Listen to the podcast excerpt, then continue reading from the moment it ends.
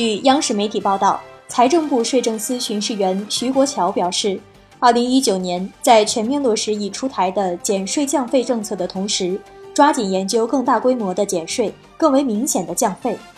今年一月九号，国务院常务会议决定再推出一批小微企业普惠性税收减免措施，这些政策坚持三个原则，而且以后我们的措施也会按照这三个原则来做：一是突出普惠性、实质性减税；二是实打实硬碰硬，增强企业获得感；三是切实可行、简明易行。普惠性税收减免措施是今年减税降费的重要内容，也是更大力度减税的重要体现。